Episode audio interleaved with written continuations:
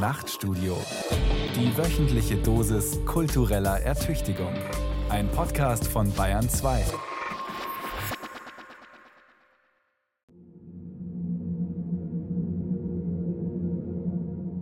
Es ist der 15. Oktober 2015. In Missoula, einer mittelgroßen Stadt in den Rocky Mountains im Nordwesten der USA, klingeln zwei Männer an einer Haustür. Die Highschool-Lehrerin Len Ann Bryant bekommt überraschenden Besuch. Die zwei Männer halten Ausweise hoch, die sie als Mitarbeiter einer US-Behörde mit dem Kürzel OSI ausweisen. Dahinter verbirgt sich das Office of Special Investigations der United States Air Force. Len Ann Bryant hat noch nie davon gehört. Die zwei Beamten teilen ihr mit, dass ihr Name auf einer Todesliste des Islamischen Staates stehen würde. Durch ein Leck in einer Datenbank sei ihr Name an den IS gelangt. Die Männer drücken ihr noch eine Broschüre in die Hand mit Hinweisen, wie sie sich in den sozialen Medien verhalten solle. Sie raten ihr, die nationale Notrufnummer 911 zu wählen, sollte sie etwas Ungewöhnliches beobachten.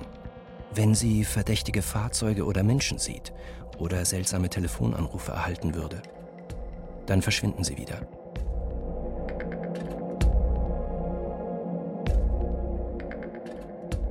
Nur wenige Stunden vorher hat Len Ann Bryants Sohn, Brandon Bryant, in Deutschland vor dem NSA-Untersuchungsausschuss des Bundestags ausgesagt. Der ehemalige Drohnenpilot der US Air Force erzählt den deutschen Parlamentariern, wie zentral der deutsche US-Militärstützpunkt Rammstein für den Drohnenkrieg der USA ist. Die Rätseligkeit Bryants ist den USA ein Dorn im Auge. Sie hatten ihren offiziell Verbündeten Deutschland bisher im Dunkeln gelassen über die wahre Bedeutung von Rammstein. Ist es Zufall, dass Len Ann Bryant am gleichen Tag die verunsichernde Information der zwei Beamten bekommt? Oder ist es eine Einschüchterungsaktion, weil ihr Sohn Dinge erzählt, die die Amerikaner lieber für sich behalten hätten? Steht sie wirklich auf einer Todesliste? Schwebt sie so oder so in Gefahr, weil ihr Sohn ein Whistleblower ist? Soll sie die Mitteilung als Warnung verstehen, ihren Sohn anhalten, in Zukunft lieber zu schweigen? sollen andere abgeschreckt werden, es Brandon Bryant gleichzutun. Der Besuch der zwei Beamten verfehlt seine Wirkung nicht. Len Ann Bryant wird fortan von Albträumen geplagt, achtet in ihrem Alltag auf jedes noch so kleine Geräusch. Dieser seltsame Fall zeigt in extremer Form, womit Whistleblower zu rechnen haben, welche Risiken sie eingehen, wenn sie sich entscheiden, die Öffentlichkeit über Missstände zu informieren, die sie beobachtet haben. Unter dem Stichwort Panama Papers hat ein Journalistenteam mehr als 11 Millionen Dokumente ausgewertet. Sie enthüllen Geschäfte mit Briefkastenfirmen, unter anderem von zwölf Staats- und Regierungschefs. Der neue Fleischskandal weitet sich immer mehr aus. Der Betriebsleiter einer Fleischfirma in Wertingen hat inzwischen zugegeben, 160 bis 180 Tonnen Fleischabfälle hauptsächlich an Dönerproduzenten geliefert zu haben. Eine streng geheime Präsentation des NSA wurde der Washington Post und der britischen Zeitung Guardian zugespielt von einem Geheimdienstmitarbeiter, der über das Ausmaß der Datenüberwachung empört war. Berlin. Wenige Tage nach ihrem Rückzug vom ARD-Vorsitz legt Patricia Schlesinger auch ihr Amt als Intendantin des Rundfunks Berlin-Brandenburg mit sofortiger Wirkung nieder. Die RBB-Intendantin stand in den vergangenen Wochen in der Kritik, unter anderem wegen Beraterverträgen, dienstlicher Abendessen in ihren Privaträumen und einer Gehaltserhöhung trotz Sparkurs des Senders. Whistleblower. Allein gegen Staat und Konzerne. Von Hardy Funk. Das schamlose Ausspionieren von Millionen Menschen Kriegsverbrechen der US-Streitkräfte, menschenunwürdige Vorgänge in Altersheimen, Gebührenverschwendung beim RBB, systematische Steuerhinterziehung mit Hilfe von Banken, die psychischen Folgen von Social Media. Von all diesen Dingen haben wir durch Whistleblower und Whistleblowerinnen erfahren. Es sind Dinge von großem öffentlichen Interesse. Informationen, die uns helfen, Korruption und Machtmissbrauch zu bekämpfen, öffentliche Debatten anzustoßen und daran teilzunehmen, Veränderungen zum Besseren einzuleiten. Trotzdem werden Whistleblower für das Öffentlichmachen solcher entscheidenden Informationen nicht etwa gefeiert, sondern in den meisten Fällen angefeindet und verfolgt. Sie verlieren ihre Jobs, werden gerichtlich verfolgt, werden bedroht wie Brandon Bryant. oder sogar zum Staatsfeind erklärt. Die Anklage der amerikanischen Staatsanwälte ist eine Schande, anders kann man es leider nicht sagen, weil sie im Kern auf den Punkt abhebt, dass Julian Assange zum einen vertrauliche Regierungsdokumente entgegengenommen hat, also das, was jeder gute Journalist tun sollte, nämlich vertrauliche Regierungsinformationen erstmal zu empfangen, sie dann auszuwerten und sie dann zu publizieren. Und ähm, genau das ist, was guter Journalismus tut. Er geht dahin, äh, wo Regierungen es nicht gerne möchten, indem er nämlich äh, beispielsweise Militärgeheimnisse anschaut, indem er ähm, hinter die diplomatischen Kulissen schaut, ähm, versucht dieses durch Dokumente zu unterstützen, also Hinweise zu finden, wie beispielsweise in einem vertraulichen Kabel eines Botschafters einer ausländischen Regierung kommuniziert wird und mit diesen Inhalten dann publizistisch umzugehen. Im optimalen Fall äh, diese Dokumente auch zu veröffentlichen zur Validierung der eigenen Recherchen. Und das hat Julian Assange getan. Äh, dafür soll er nun ins Gefängnis gehen, bis zu maximal 175 äh, Jahren Haft. Und deshalb nenne ich das eine Schande. Holger Stark arbeitet 2010 für den Spiegel, als sich Wikileaks meldet. Die von Julian Assange maßgeblich vorangetriebene Whistleblower-Plattform habe brisante Dokumente zugespielt bekommen. Diesmal wolle Assange diese in Zusammenarbeit mit etablierten Medien veröffentlichen. Bald darauf lernt Holger Stark Assange persönlich kennen, arbeitet mit ihm zusammen, als der Spiegel im Juli 2010 das sogenannte Kriegstagebuch aus Afghanistan und im Oktober jenes aus dem Irak veröffentlicht. Es handelt sich um Zehntausende Dokumente aus beiden Kriegen, die verdeckte Operationen und Kriegsverbrechen des US-Militärs aufdecken. Von der Mitwisserschaft bei Folter und Misshandlungen bis hin zu rechtsfreien Tötungen vermuteter Taliban-Anführer. Im November veröffentlichen Wikileaks und der Spiegel schließlich die Depeschen von US-amerikanischen Botschaften, bekannt geworden als Cablegate. Sie zeigen, wie die USA Regierungen weltweit einschätzen und wie sie auch offiziell befreundete europäische Politiker gegeneinander ausspielen. All diese Veröffentlichungen werden vorab von den beteiligten Zeitungen, neben dem Spiegel etwa der Guardian oder die New York Times, ausgewertet, sensible Stellen geschwärzt, manche Dokumente zurückgehalten. 2011 kommt es zum Bruch zwischen dem Spiegel und Assange, als dieser die Botschaftsdepeschen doch noch ungeschwärzt veröffentlichen möchte. Nur wenige Wochen nach der Veröffentlichung des afghanischen Kriegstagebuchs wird Julian Assange im August 2010 in Schweden angezeigt. Zwei Frauen beschuldigen ihn der sexuellen Nötigung. Seitdem wird er von der Justiz verfolgt. Immer wieder kommt es dabei zu auffälligen Ungereimtheiten und Verletzungen verfahrensrechtlicher Gepflogenheiten. Die USA verlangen Assanges Auslieferung. In den Staaten drohen ihm bis zu 175 Jahre Haft und die Unterbringung in einem Hochsicherheitsgefängnis unter widrigsten Bedingungen. Nach fast sieben Jahren Asylzuflucht in der ecuadorianischen Botschaft in London sitzt Julian Assange seit 2019 im britischen Hochsicherheitsgefängnis HMP Belmarsh.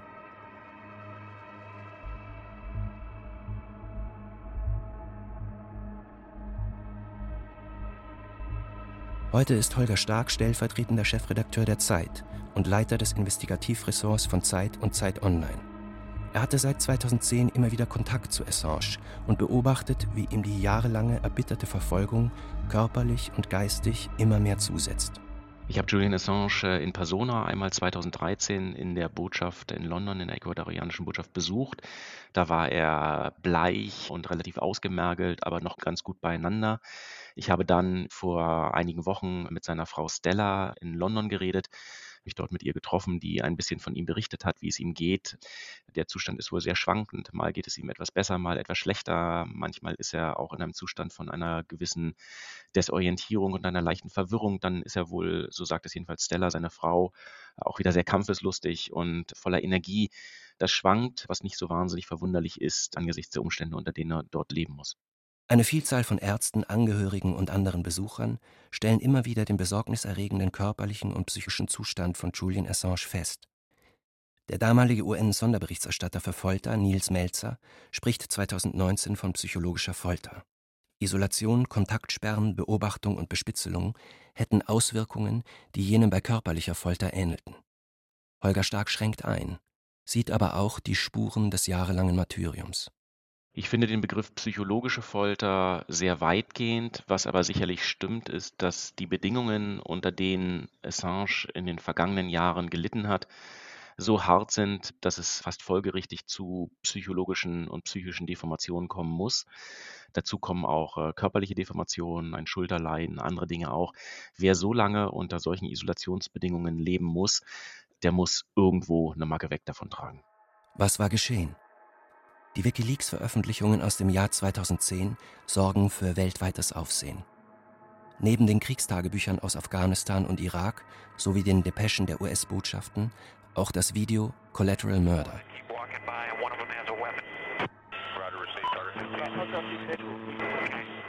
Das Video zeigt, wie amerikanische Soldaten im Irakkrieg von einem Apache-Helikopter aus auf eine Gruppe Zivilisten schießen. Zwölf Menschen sterben, darunter zwei Journalisten. Zwei Kinder werden verletzt. Schon in den Jahren vor 2010 hatte Wikileaks geheime Dokumente veröffentlicht. Neu war der gewaltige Umfang der Dokumente zu hochbrisanten Themen in so rascher Abfolge. Und dass sie alle auf die USA als Übeltäter abzielten. Julian Assange hatte die Weltmacht USA düpiert, sie damit ungewollt herausgefordert, zu zeigen, wie weit die Freedom of Speech, die Meinungsfreiheit wirklich reicht. Aus meiner Sicht hat die Arbeit von Wikileaks, hat die Person von Julian Assange das amerikanische politische System im Mark getroffen. Am Anfang hat man ihn angeguckt und nicht richtig verstanden. Dann hat er die ersten vertraulichen Dokumente aus den USA veröffentlicht. Da hat man ihn angeguckt und verstanden und begonnen, sich Sorgen zu machen. Und dann in den Jahren 2009 und 2010 hat Wikileaks in einer so atemberaubenden Geschwindigkeit vertrauliche Dokumente publiziert, die immer tiefer in das amerikanische System vorstießen.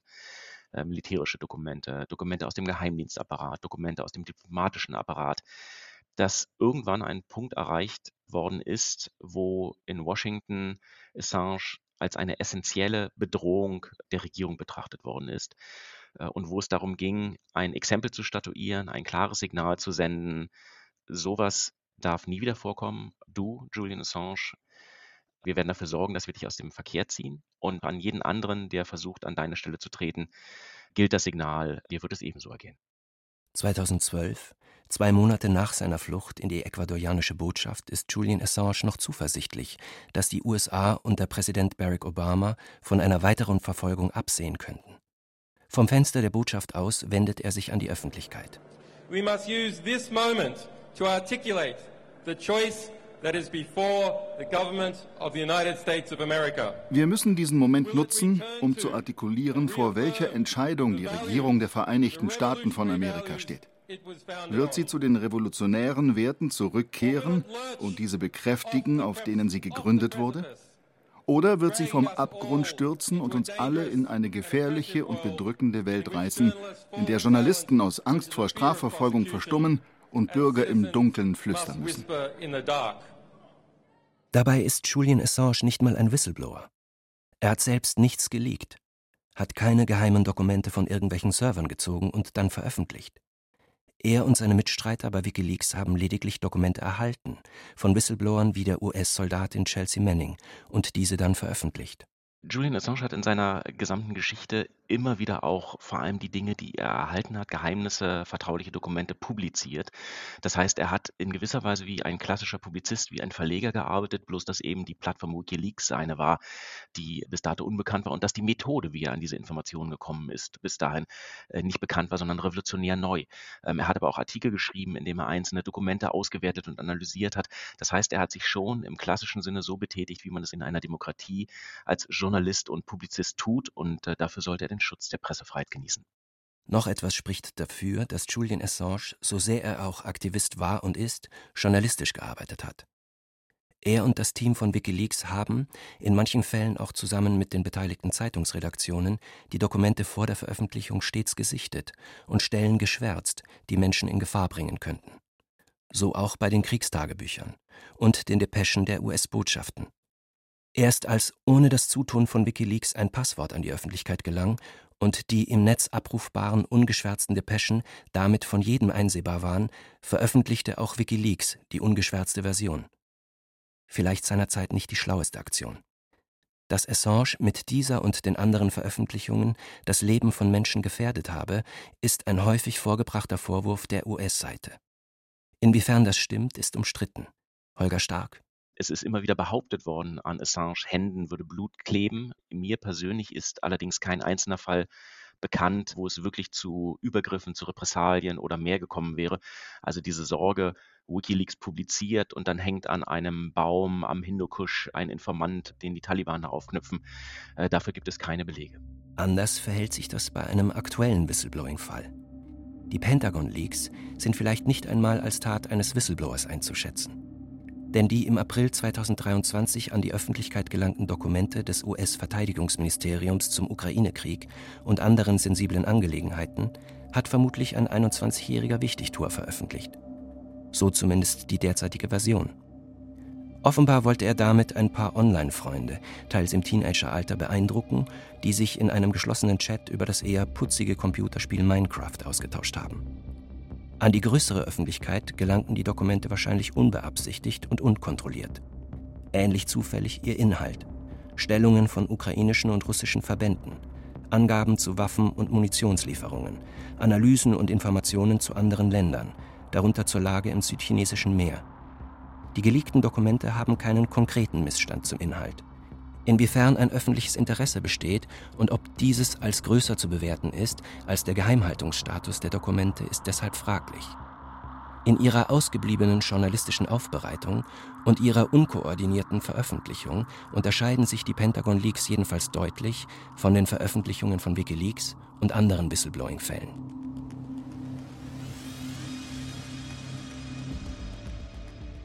Deutschland, Mai 2020. Die Corona-Pandemie ist das alles bestimmende Thema. Die Maskenpflicht in Geschäften und im öffentlichen Nahverkehr erhitzt die Gemüter. Zum ersten Mal werden aber auch Maßnahmen zur Eindämmung des Virus zurückgenommen. Die Lockerungen geben Hoffnung auf eine baldige Rückkehr zur Normalität. Die Pandemie war es auch, die Andrea Würz in ein Altersheim im Postkartenidyll Schliersee geführt hat. Sie soll als Mitarbeiterin des Gesundheitsamts bei einem Corona-Ausbruch in der Seniorenresidenz Schliersee helfen, Tests zu organisieren und die Kranken von den Gesunden zu trennen. Doch so schlimm und gefährlich der Ausbruch ist, schockiert ist Andrea Würz von etwas anderem. Sie stellt fest, dass die Bewohner des Seniorenheims extrem vernachlässigt werden, dass sie nicht ausreichend oft gewaschen werden, Wunden nicht versorgt werden, sogar am Essen gespart wird. Nachdem sie in der eigenen Behörde auf taube Ohren stößt, wendet sie sich schließlich an die Medien. Im Mai 2020 berichtet sie in Zusammenarbeit mit dem BR über die Zustände in Schliersee. Mittlerweile ist das Heim geschlossen. Die Staatsanwaltschaft prüft 17 Todesfälle. Und Andrea Würz hat ihren Job im Gesundheitsamt gekündigt und ist weggezogen aus der Region. Auch weil sie dort nach ihrem Whistleblowing schief angeschaut wurde. Es gibt natürlich durchaus Stimmen, die sagen, Mensch, jetzt kommt jemand aus dem eigenen Berufsstand und hackt auch noch auf der armen gebeutelten Pflege herum. Und es haben sich auch durchaus damals noch in meiner Wohnumgebung Menschen umgedreht und äh, sehr vorwurfsvoll gesagt, na, Sie trauen sich aber was. Auch in ihrer neuen Wohngegend stößt Andrea Würz auf Widerstände, als sie versucht, in ihrem Berufsfeld wieder Fuß zu fassen. Es ist unklar, ob sie jemals wieder im Gesundheitswesen tätig werden kann. Ich habe nach der Kündigung im Gesundheitsamt nochmal in einem Umfeld in der Klinik gearbeitet, um dort eben innerhalb der Probezeit gekündigt zu werden, mit der klaren Aussage, dass die Kollegen und Ärzteschaft schlicht und ergreifend Sorge haben, dass ich das Gleiche wie in Schliersee nochmal machen könnte. Damit ist Andrea Würz vergleichsweise glimpflich davongekommen. Ihr wurde nicht gekündigt sondern sie hat selbst in beidseitigem Einvernehmen den Job gekündigt, weil ein Weiterarbeiten nach dem Whistleblowing schlicht nicht mehr vorstellbar war. Auch eine Anzeige vom Arbeitgeber ist ihr erspart geblieben. Sie muss sich nun nicht mit einem langwierigen, nervenaufreibenden und teuren Gerichtsverfahren herumschlagen. Andrea Würz Leben ist trotzdem nicht mehr dasselbe seit dem Whistleblowing. Sie hat viele krisenhafte Erlebnisse hinter sich. Doch nicht selten bekommen Whistleblower sogar noch mehr Gegenwind wie Cosmas Zittel, Geschäftsführer des Vereins Whistleblower Netzwerk in Berlin weiß. Wir haben in Deutschland ja die derzeitige Lage, dass Whistleblower zum einen rechtlich sehr schlecht geschützt sind, zum anderen einen sehr schlechten Ruf genießen. Das heißt, sie werden von vielen Leuten eben als Denunzianten bezeichnet, als Petzen und Verräter und ähnliches.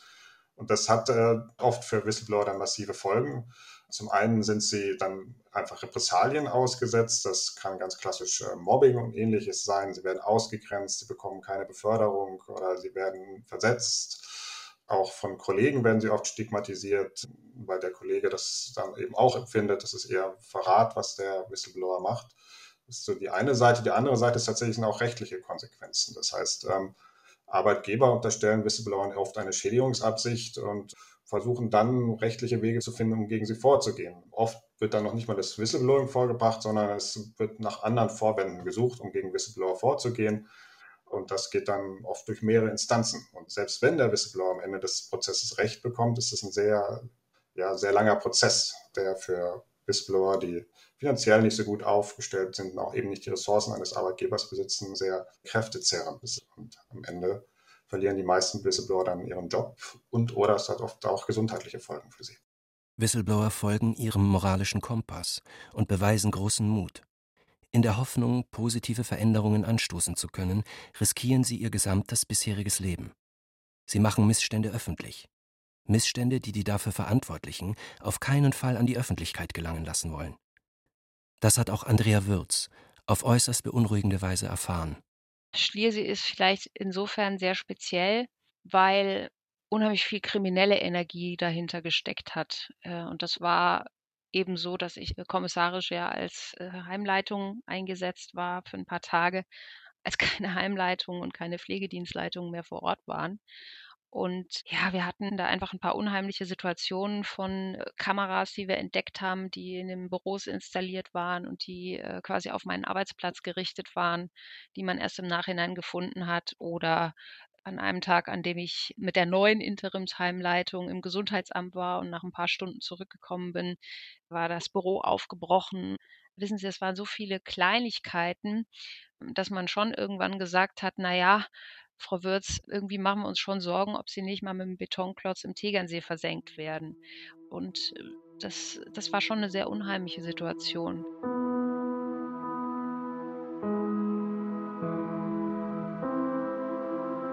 Whistleblower sind weltweit kaum geschützt. Es scheint zu gelten, verfolge den Überbringer der schlechten Nachricht, nicht den Urheber. Das ist auch in Deutschland so. Lange waren Whistleblower hier gar nicht geschützt. Es existierte kein Gesetz, das die besondere Situation von Whistleblowern würdigte und ihnen Rechte zusprach. Das soll sich bald ändern. Das geplante Hinweisgeberschutzgesetz setzt mit deutlicher Verspätung eine Richtlinie der EU zum besseren Schutz von Whistleblowern um. Cosmas Zittel vom Whistleblower-Netzwerk ist nur halb begeistert. Also es wird die Situation auf jeden Fall schon ein Stück weit verbessern. Also es gibt jetzt ein Gesetz, das ganz klar sagt, Repressalien gegen Whistleblower sind im Rahmen des Anwendungsbereichs, aber Zumindest da sind sie verboten. Hinzu kommt, dass es eine sogenannte Beweisumkehrpflicht gibt. Künftig muss eben der Arbeitgeber beweisen, wenn es eine Repressalie gibt gegen den Whistleblower, muss der Arbeitgeber beweisen, dass das nichts mit dem Whistleblowing zu tun hat. Das ist eine. Zum Zweiten äh, gibt es eben künftig diese Gleichrangigkeit der Meldewege. Das heißt, ein Whistleblower darf sich künftig frei entscheiden, ob er jetzt erstes an eine interne Stelle meldet oder an eine externe Stelle. Also das ist eine deutliche Verbesserung und wird eben auch dafür sorgen, dass es äh, ja, viele interne Stellen gibt und es ist ein starker Anreiz, die gut aufzustellen. Und doch bleibt das Gesetz weit hinter dem zurück, was Whistleblower und deren Vertreter unter echtem Schutz verstehen.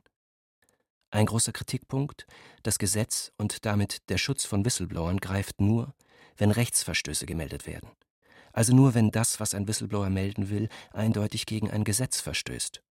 Bei allen anderen Missständen sind Whistleblower nach wie vor nicht vor Repressalien sicher. Es gibt eine ganze Reihe von gravierenden Missständen, da ist unklar, ist das tatsächlich ein Rechtsverstoß. Cum-Ex war ja so ein Beispiel. Dabei ist man lange davon ausgegangen, es ist gerade noch irgendwie legal. Es ist zwar unanständig, aber es ist irgendwie gerade irgendwie legal. Äh, das hätte man dann nicht melden dürfen. Oder diesen ganzen Machtmissbrauch bei Facebook oder die Unterversorgung in der Pflege. Das sind alles so Sachen, die sind entweder noch legal oder man es ist, sehr unklar, ob sie legal sind oder schon illegal. Und das sind alles Sachen, die hätte man dann nicht melden können. Oder es hätte eben sehr lange gedauert, bis klar geworden wäre, dass man es melden darf. Damit ist es wenig wahrscheinlich, dass solche Missstände, die keine eindeutigen Rechtsverstöße sind, gemeldet werden und die Öffentlichkeit von menschenunwürdigen, aber eben nicht zweifelsfrei illegalen Zuständen, zum Beispiel in der Pflege, erfährt. Genauso wenig wie von Steuerbetrug, der im Graubereich der Gesetzgebung stattfindet. Von heimlich datensammelnden Algorithmen, die nicht eindeutig gegen die AGB verstoßen. Schließlich war es in der Vergangenheit oft so, dass erst Whistleblowing-Fälle zu Gesetzen geführt haben, die die in Frage stehenden Praktiken verbieten. Ebenfalls ausgeschlossen vom Anwendungsbereich des geplanten Hinweisgeberschutzgesetzes Geheimdienste und Verschlusssachen. Und das, obwohl die Veröffentlichungen von Edward Snowden, Julian Assange oder Catherine Gunn gezeigt haben, dass gesetzliche Rahmenbedingungen und parlamentarische Kontrollgremien allein nicht garantieren, dass Geheimdienste in ihrem Handeln auf dem Boden der Verfassung bleiben. Einen weit größeren Bereich als den der Geheimdienste berühren jedoch die sogenannten Verschlusssachen. Dokumente, die der Geheimhaltung unterliegen. Von der Bundesbehörde bis hinunter zum Kreisverwaltungsreferat können Ämter Schriftstücke, Dateien und Geräte zu Verschlusssachen erklären. Da sie vom Anwendungsbereich des Hinweisgeberschutzgesetzes ausgenommen sind, könnte der Effekt eintreten, dass nun noch mehr Dokumente zu Verschlusssachen erklärt werden. Nur, um damit einem eventuellen Whistleblowing vorzubeugen, sagt Cosmas Zittel. Also zum einen ist es natürlich ein Problem, weil dann ganz viele Informationen der Öffentlichkeit mit entzogen werden können. Und das ist gerade in Deutschland ein Problem weil wir haben in Deutschland unglaublich viele Informationen zu Verschlusssachen deklariert. Das ist jetzt schon so und künftig werden es vermutlich noch mehr werden, weil jetzt kann man das Instrument auch noch nutzen, um Informationen gegen Whistleblowing zu immunisieren. Und es gibt auch wenig Kontrolle, also kaum unabhängige Kontrolle, ob die Einstufung als Verschlusssache tatsächlich äh, legitim ist. Ähm, also die Kriterien dafür, eine Information als Verschlusssache einzustufen, sind auch sehr weit gefasst. Und das alles wird dazu führen, dass eine ganze Reihe von Informationen der Öffentlichkeit und auch der parlamentarischen Kontrolle entzogen werden. Es spricht nicht unbedingt für den demokratischen Geist des Gesetzes, dass ausgerechnet der Staat sich eine Sonderbehandlung in die Paragraphen schreibt. Noch immer scheint die Auffassung zu überwiegen, dass Whistleblower kein Glücksfall, sondern eine Gefahr für einen Staat sind, auch für einen demokratischen. Dazu passt, dass in Deutschland auch eine Offenlegung gegenüber den Medien vom geplanten Gesetz nur im absoluten Ausnahmefall vorgesehen ist. Whistleblower, die sich direkt an die Medien wenden, sind nur geschützt, wenn der von ihnen angeprangerte Rechtsverstoß eine unmittelbare oder offenkundige Gefährdung des öffentlichen Interesses darstellen kann. Vom Gesetzesentwurf favorisiert wird der Gang zu internen Meldestellen von Unternehmen und Organisationen oder zu externen Meldestellen des Bundesministeriums für Justiz und weiterer staatlicher Behörden. Also es ist nach wie vor nur unter sehr engen Voraussetzungen erlaubt, mit Missständen an die Öffentlichkeit zu gehen. Also es ist ähm, wirklich nur, ja, im Prinzip wie eine Hütte brennt. Also wenn es ein wirklich ein akutes Problem gibt oder wenn vorher eben die äh, anderen Wege nicht funktioniert haben, dann darf man in die Öffentlichkeit gehen. Und das ist, heißt, es ist nach wie vor wie jetzt, man darf es nur in sehr, sehr wenigen Fällen. So können Missstände zwar innerhalb eines Unternehmens oder einer Organisation gemeldet und dann im besten Fall auch abgestellt werden, die Öffentlichkeit erfährt in dem Fall nichts davon. Es gibt so eine ganze Menge Sachen, wo wir sagen, da muss doch auch in der Öffentlichkeit darüber diskutiert werden können. Und dass wir eben auch sagen können, das wollen wir als Gesellschaft oder das läuft vielleicht schief ähm, in der Gesellschaft. Du musst eben vielleicht zur Rechenschaft gezogen werden, da müssen wir vielleicht andere Regelungen finden. Und das sind alles so Sachen, die werden jetzt so dem öffentlichen Diskurs weiterhin entzogen. Tatsächlich hatte auch die Whistleblowerin Andrea Würz zunächst alle dienstlichen Wege ausgeschöpft. Erst als sie damit nichts erreichte, fasste sie den Entschluss, sich an die Öffentlichkeit zu wenden. Ab Tag 1 waren diese Missstände offensichtlich. Die habe ich auf allen mir zur Verfügung stehenden Kanälen dokumentiert und das entsprechend auch unter Einhaltung aller Dienstwege an alle Vorgesetzten weitergegeben, um letztendlich am Ende dazustehen und zu sehen, dass all das nicht ausgereicht hat, um die Veränderungen im Heim zu erwirken, die es gebraucht hätte am Ende gab es ja einen weiteren Vorfall in diesem Heim, nachdem man sich schon entschieden hatte, dass es für eine Schließung nicht reicht, dass ein dementer Bewohner eine andere Bewohnerin vergewaltigt und zu Tode geprügelt hat. Und auch dann wurde das Heim noch nicht geschlossen. Und das war, glaube ich, für mich so der letzte Punkt, um zu sagen, wenn alle meine Wege nicht ausreichen, und ich war ja nun nicht alleine mit der Sichtung dieser Missstände, und wenn das alles nicht ausreicht in unserem System, dann braucht es eben die Medien, eine gezielte Investigativrecherche, einen guten Journalismus, der sagt, okay, jetzt ist die Zeit, jetzt müssen wir uns dieses Problem anders angucken und jetzt müssen wir auf einer anderen Ebene weitermachen. Was Andrea Würz erlebt hat, zeigt, interne Meldewege laufen oft ins Leere. Missstände werden zur Kenntnis genommen, doch dann passiert nichts. Oft braucht es öffentlichen Druck, damit tatsächlich gehandelt wird. Das betont auch Cosmas Zittel vom Whistleblower-Netzwerk. Also es braucht oft der Öffentlichkeit, um Veränderungen zu ermöglichen. Das ist eines. Anderes, wir müssen als Öffentlichkeit in der Demokratie eben auch die Möglichkeit haben, über Sachen zu diskutieren. Und dafür brauchen wir Zugang zu bestimmten Informationen. Das merkt man auch bei diesen gravierenden Missständen. Also was machen denn die Behörden dann damit eigentlich? Also es ist kein Gesetzesverstoß. Das heißt, sie können da auch gar nicht gegen vorgehen. Die Betriebe selbst haben da oft auch kein Interesse dran, gegen vorzugehen. Und da bleibt dann eigentlich auch nur die Öffentlichkeit. Okay, Whistleblower haben ein ausgeprägtes Gerechtigkeitsempfinden, glauben an das Gute und sind bereit, dafür immense Risiken einzugehen. Sie melden Missstände, wenn diese innerhalb eines Unternehmens oder einer Organisation nicht behoben werden. Sie setzen damit einen öffentlichen Diskurs in Gang, ermöglichen ihn überhaupt erst. Dafür verdienen sie Respekt und eigentlich auch Schutz. Denn fast immer sind sie Repressalien ausgesetzt, die ihr gesamtes bisheriges Leben komplett auf den Kopf stellen. Im schlimmsten Fall sind sie am Ende finanziell ruiniert und gesundheitlich angeschlagen. Auch in Deutschland. Daran ändert selbst das geplante Hinweisgeberschutzgesetz nicht viel. Ein deutscher Edward Snowden, eine deutsche Frances Horgan oder eine deutsche Chelsea Manning wären nach wie vor nicht sicher vor strafrechtlicher Verfolgung. Aber warum ist das eigentlich so? Warum werden auch in demokratischen Staaten Menschen verfolgt, die Missstände öffentlich machen? Welches Verständnis von Staat steckt dahinter? Was sagt das über unsere Gesellschaft aus? Wieso endet die Meinungsfreiheit an der Drehtür zum Arbeitsplatz? Warum gilt die Pressefreiheit nicht, wenn es um staatliche Behörden geht? Jeder hat das Recht, seine Meinung in Wort, Schrift und Bild frei zu äußern und zu verbreiten und sich aus allgemein zugänglichen Quellen ungehindert zu unterrichten. Die Pressefreiheit und die Freiheit der Berichterstattung durch Rundfunk und Film werden gewährleistet. Eine Zensur findet nicht statt. So steht es in Artikel 5 Absatz 1 des Grundgesetzes. Und ähnlich in den Verfassungen fast aller westlicher demokratischer Staaten. Die Meinungsfreiheit gehört zum Kern einer Demokratie. Sie unterscheidet Demokratien von Diktaturen und autokratischen Regimen. Die Meinungsfreiheit ist ein Grundpfeiler unseres Selbstverständnisses. Weil sie gilt, können wir uns als freie Menschen definieren. Auf der weltpolitischen Bühne ist die Meinungsfreiheit oder deren Abwesenheit ein wichtiges Argument. Weil sie gilt, begreifen sich westliche Staaten als die Guten. Staaten ohne oder mit eingeschränkter Meinungsfreiheit werden als rückständig bis böse gezeichnet. Doch inwiefern kann man von Meinungsfreiheit sprechen, wenn sie im Ernstfall eben doch nicht zu gelten scheint? Ein Militärgericht hat den WikiLeaks-Informanten Bradley Manning wegen Geheimnisverrats zu 35 Jahren Haft verurteilt. Manning hatte Hunderttausende Dokumente an die Enthüllungsplattform WikiLeaks weitergeleitet.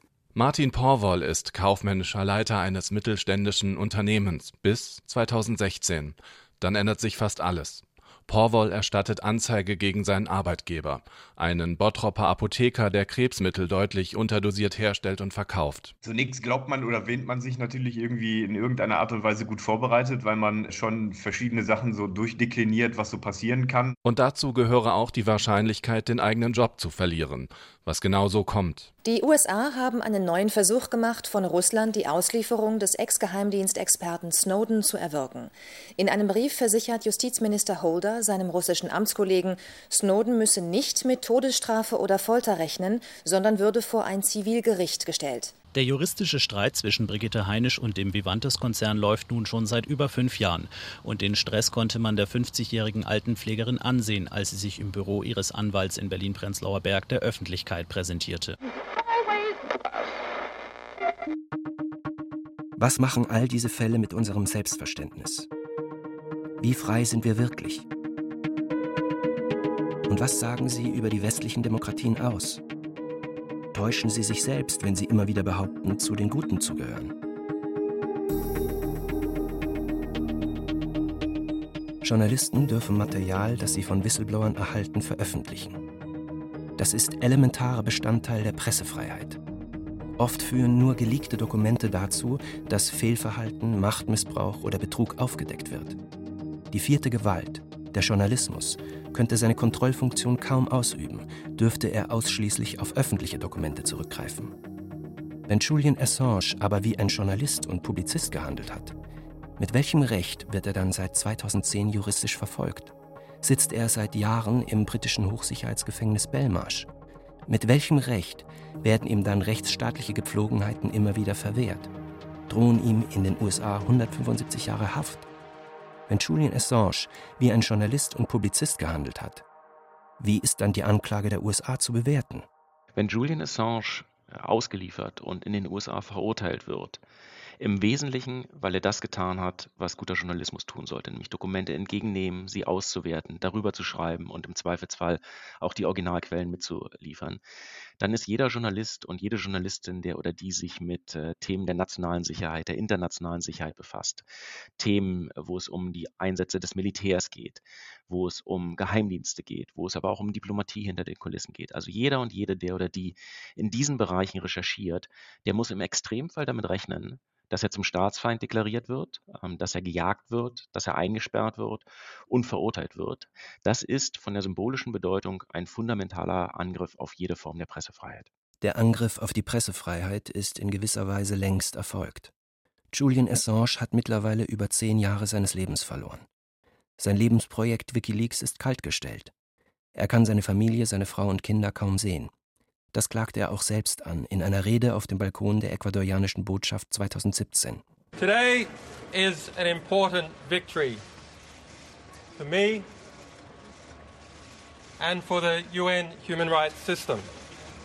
Die Entscheidung des heutigen Tages ist ein wichtiger Sieg für mich und für das Menschenrechtssystem der Vereinten Nationen.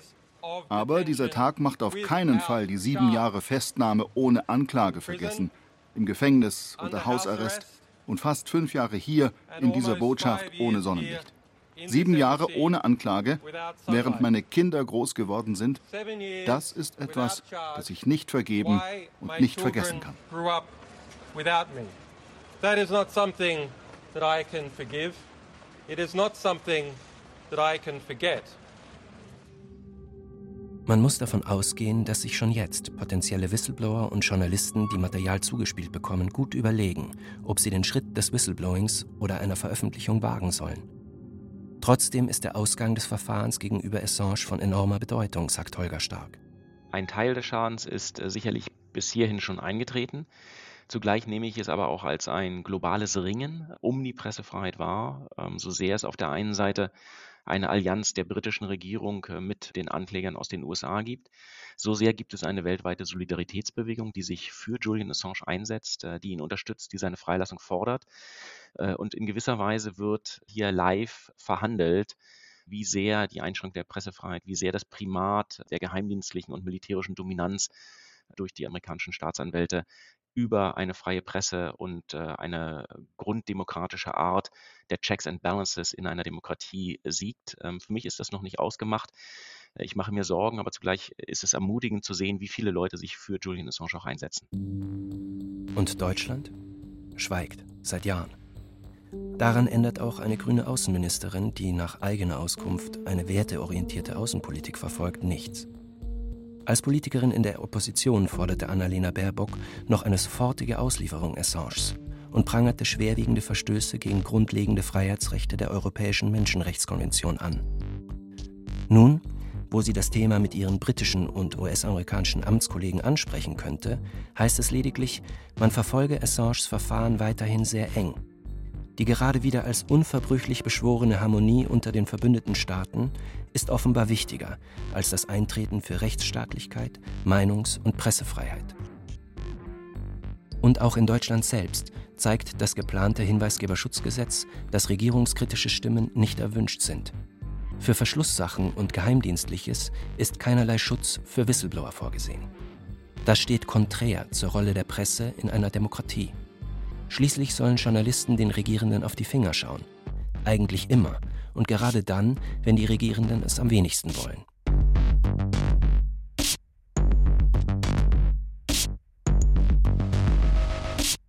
Der Fall Assange wirft weitere Fragen auf. Wie kann es sein, dass sich anscheinend Regierungen in ein Justizverfahren einmischen und das auch noch mit Erfolg?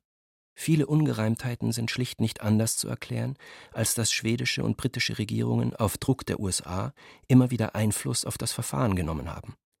Haftbefehle, die mehrmals zurückgenommen und wieder erlassen werden. Der Austausch der Staatsanwältin in Schweden. Die Bespitzelung in der ecuadorianischen Botschaft durch die USA. Der Entzug des Asylrechts durch Ecuador, abseits jeder Verfahrensnorm. Die Festnahme durch die Briten noch am gleichen Tag. Die nun schon jahrelang anhaltende Haft im Hochsicherheitsgefängnis Belmarsh. Wenn aber Regierungen auf diese Weise in Gerichtsverfahren eingreifen können, was sagt das aus über die Gewaltenteilung und die Unabhängigkeit der Justiz? Der Fall Assange war von Anfang an ein Fall, der mehr Politik war als Strafverfolgung, in dem von Anfang an die Regierung äh, der USA eine ganz entscheidende Rolle gespielt hat, in dem die Staatsanwälte nicht frei gewesen sind in äh, ihren Entscheidungen und in dem bis heute hinter den Kulissen politisch gedealt wird. Äh, das beginnt sicherlich bei der Rolle der Geheimdienste, ähm, das hört aber nicht auf bei der Rolle der ähm, Regierung in Washington. Von einer unabhängigen, freien Justiz, die nach bestem Wissen und Gewissen nach den Buchstaben des Gesetzes entscheidet, kann aus meiner Sicht hier wirklich keine Rede mehr sein. Whistleblower-Aktivisten wie Julian Assange, Whistleblower wie Chelsea Manning, Edward Snowden oder Brandon Bryant halten demokratische Werte hoch. Ihre Enthüllungen jedoch können den Glauben an die Werte, für die westliche Demokratien stehen, in Frage stellen. Doch Machtmissbrauch und Fehlverhalten gibt es überall. Regelrecht erschüttert wird dieser Glaube erst dadurch, wie die Regierungen dieser Demokratien mit Whistleblowern umgehen.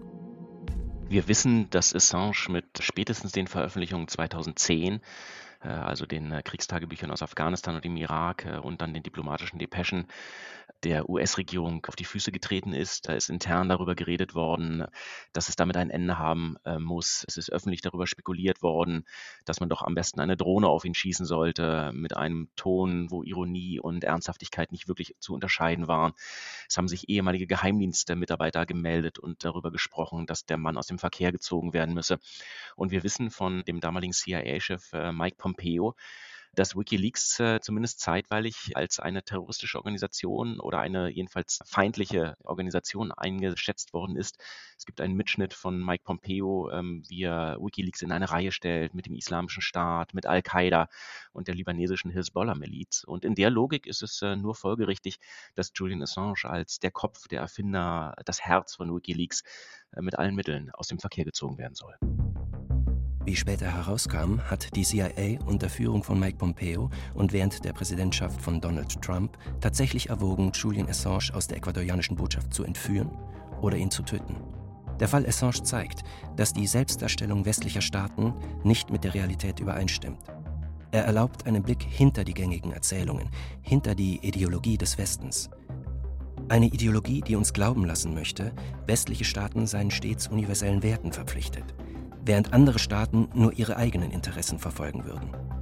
Wie mit Assange, Manning, Bryant oder Snowden umgegangen wird, beweist, dass natürlich auch westliche Staaten im eigenen politischen Interesse handeln, sich dabei auch illegitimer Methoden bedienen.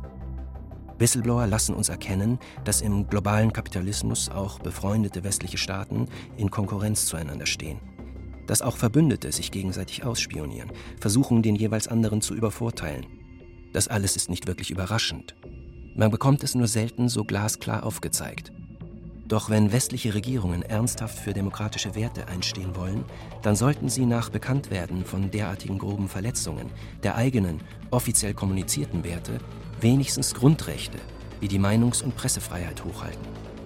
Und nicht diejenigen verfolgen, die es an die Öffentlichkeit bringen.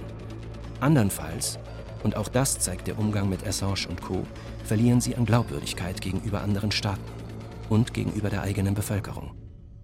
Natürlich ist der Fall Assange auch einer, der mögliche Doppelstandards offenlegt, ähm, wenn wir beispielsweise über Russland reden und den Umgang der Russen äh, mit Pressefreiheit. Äh, mit einer gewissen Häme hat die russische Regierung immer wieder gesagt, ja, was ist bei euch mit Julian Assange oder die arabischen Staaten, äh, wo es um Menschenrechtsaktivisten geht. Die Replik ist jedes Mal das gleiche, ja, guckt doch, was macht ihr mit Assange? Und ähm, man muss fairerweise sagen, an dem Punkt ist was dran. Regierungskritische Whistleblower entblößen die Doppelmoral der Sonntagsreden von Politikern. Ähnliches machen Whistleblower, die Missstände in Unternehmen anprangern, so wie Andrea Würz in der Pflege. Sie zeigen, wie sehr der Profit eines Unternehmens vom Altersheimbetreiber bis zu Facebook und Instagram über allem anderen steht. Auch hier ermöglichen Whistleblower einen Blick hinter die Kulissen, hinter die Ideologie eines gesunden Wettbewerbs, der automatisch zum besten Ergebnis für die Gesellschaft führen würde. Dass diese Erzählung nicht zutrifft, ist wenig überraschend. Profitmaximierung ist in einer kapitalistischen Wirtschaft überlebensnotwendig für jedes Unternehmen. Wenn Whistleblower öffentlich machen, dass Fleischproduzenten Gammelfleisch verkaufen, dass Instagram den Suizid seiner Nutzer in Kauf nimmt, dass Pflegeheime die Pflege ihrer Bewohner vernachlässigen, dann erinnert uns das lediglich daran, dass es staatliche Regulierung braucht und eine ernstzunehmende Kontrolle der gesetzlichen Vorgaben.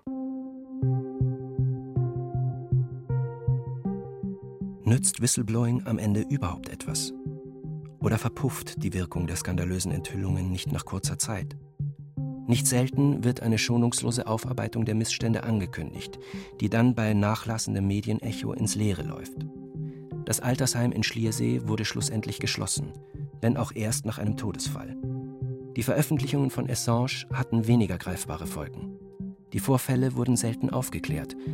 Trotzdem war das Whistleblowing alles andere als umsonst, sagt Holger Stark. Die diplomatischen Depeschen und äh, ihre Veröffentlichung haben in vielen Ländern der Welt äh, politische Prozesse in Gang gesetzt. Sie haben andere Whistleblower ermuntert, äh, sich zu melden. Sie haben aber auch zum Beispiel bei den äh, Kriegstagebüchern aus dem Irak oder Afghanistan den Angehörigen, die bis dahin teilweise gar nicht wussten, dass Menschen von ihnen ums Leben gekommen sind, äh, eine Form von Genugtuung, eine Form von innerem Frieden verschafft, weil auch äh, da viele Todesfälle durch den Einsatz des amerikanischen Militärs unter den Teppich gekehrt worden sind.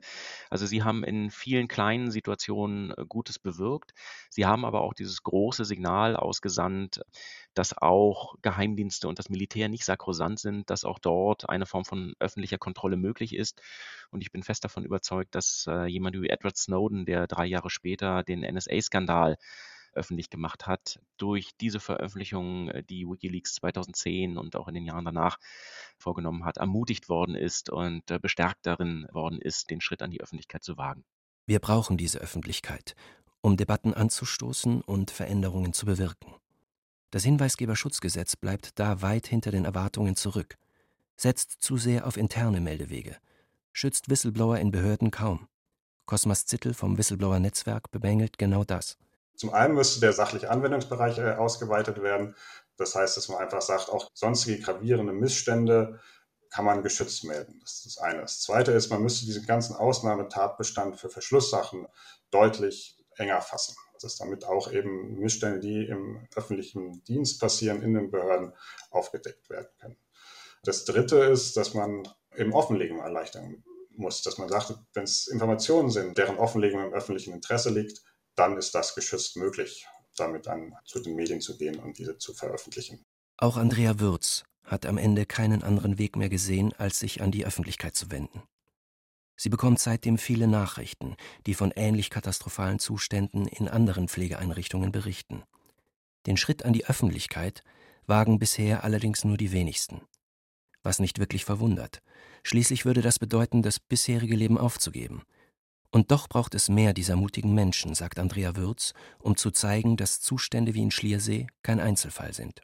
Die Frage ist immer nur, warum schafft es unser Berufsstand nicht, das einheitlich deutlich zu machen? Und deswegen sollten sich mehr trauen, das entsprechend auch nachvollziehbar und mit Namen und Fallbeschreibung öffentlich zu machen. Denn diese ganz, ganz vielen anonymen Zuschriften, oh, ich weiß auch, wo es ganz schlimm ist, aber ich bin da jetzt weggegangen oder ja, das ist der Grund, warum ich nicht mehr in der Pflege arbeiten kann. Das äh, ist im Grunde ein im Kreis drehen. Und die einzige Chance, dem entgegenzustehen, ist eben mit Namen und Gesicht zu sagen, und jetzt müssen wir was machen. Damit mehr Menschen, die von Missständen erfahren, mutig nach vorne gehen, dazu braucht es eine Neubewertung von Whistleblowern, von Seiten des Gesetzgebers und von Seiten der Gesellschaft als Ganzes.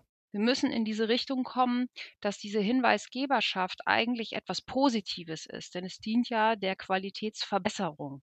Und in erster Linie ist es natürlich immer erstmal schwierig, weil dann jeder sagt, naja, jetzt kommt der und motzt rum und wir können doch gar nicht anders und wir haben zu wenig Personal, was sollen wir denn machen?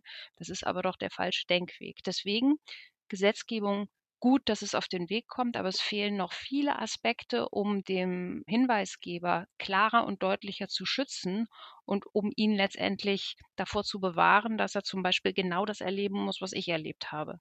Dass man dann sagt, äh, naja, mit dir will eigentlich keiner mehr arbeiten, weil du verpetzt uns ja alle nur. Also da muss, glaube ich, noch so der Turning Point kommen, zu sagen, Hinweisgebertum hat nichts mit Verpetzen oder mit an den Prangerstellen zu tun, sondern worum geht es? Es geht in dem Fall ja nicht um, um den Verrat eines Geschäftsgeheimnisses, sondern es geht darum, einen, einen Schaden, der an einem Menschen erfolgt ist, zu melden und zu schauen, wie man das verhindern kann. Immerhin, Cosmas Zittel beobachtet eine Veränderung in den letzten Jahren. Natürlich geht es bei dem Thema einfach zu langsam voran. Es passiert auch zu wenig. Aber man muss nicht einräumen, es hat sich schon was getan. Also das ist zum einen hat sich der Ruf von Whistleblowern in der Gesellschaft als Ganzes auch schon verbessert. Also das merken wir an Ausrückmeldungen, das merkt man aus der Medienberichterstattung, dass, es, dass sich der Ruf von Whistleblowern verbessert hat und es auch mehr Anerkennung dafür gibt, welche Rolle sie spielen. Und das spiegelt sich ein Stück weit jetzt immer auch in dieser Gesetzgebung wieder. Also dass es diese Whistleblowing-Richtlinie gibt, dass wir jetzt in Deutschland ein Hinweisgeberschutzgesetz haben werden. Auch der Europäische Menschengerichtshof hat jetzt gerade nochmal ein bahnbrechendes Urteil gesprochen, das die Rolle von Whistleblowern eben für diesen öffentlichen Diskurs deutlich mehr anerkennt. Also da hat sich schon was getan. Aber ja, es gibt große Widerstände dagegen, dass das so gut wird, wie wir meinen, dass es sein müsste. Whistleblower sind Teil der vierten Gewalt. Journalisten sollten kritisch auf Unternehmen und auf Behörden bis hin zur Regierung schauen. Dafür sind Informationen von Whistleblowern wichtige Quellen weil Whistleblower uns eben helfen, von gravierenden Fehlentwicklungen und Missständen zu erfahren. Sie ermöglichen es uns so, darüber zu diskutieren und dafür brauchen wir Zugang zu bestimmten Informationen. Deswegen ist Whistleblowing für eine Demokratie sehr, sehr, sehr wichtig und entscheidend. Weil Whistleblower so wichtig sind für eine Demokratie, ist es so ernüchternd und gleichzeitig so aufschlussreich, wenn sie von Demokratien verfolgt werden wie Staatsfeinde. Das kratzt nicht nur an der Glaubwürdigkeit westlicher Staaten, sondern auch an den Grundpfeilern einer Demokratie. Ich sehe den Fall Assange schon als eine Bewährungsprobe für westliche Demokratien, weil ein ganz grundlegendes Element der Demokratie, nämlich die vierte Gewalt, wenn Sie so wollen, das Prinzip der Checks and Balances, einer unabhängigen Kontrolle der Mächtigen durch eine freie Presse, in Frage steht und äh, weil gerade verhandelt wird, wie eine Demokratie auch mit einem im Zweifel sehr scharfen Kritiker umgeht, ähm, ob dessen Rechte trotz allem garantiert sind oder aber ob so jemand für im Zweifel 175 Jahre hinter Gittern muss.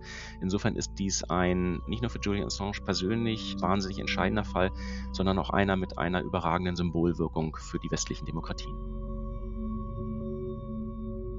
Diese Bewährungsprobe ist noch nicht bestanden. Auf der großen weltpolitischen Bühne und im Klein-Klein der Paragraphen wird derzeit ausgefochten, ob wesentliche Grundrechte auch dann gelten, wenn es weh tut, wenn sie Profitinteressen im Weg stehen oder geheime Machenschaften von Regierungen aufdecken. Es wäre viel zu gewinnen. Nicht zuletzt die Wiederherstellung der ramponierten Glaubwürdigkeit des Westens.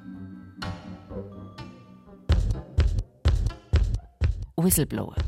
Allein gegen Staat und Konzerne von Hardy Funk.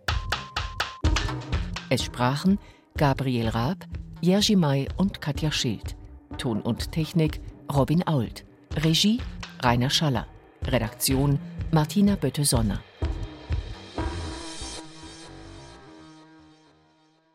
Eine Produktion des Bayerischen Rundfunks 2023.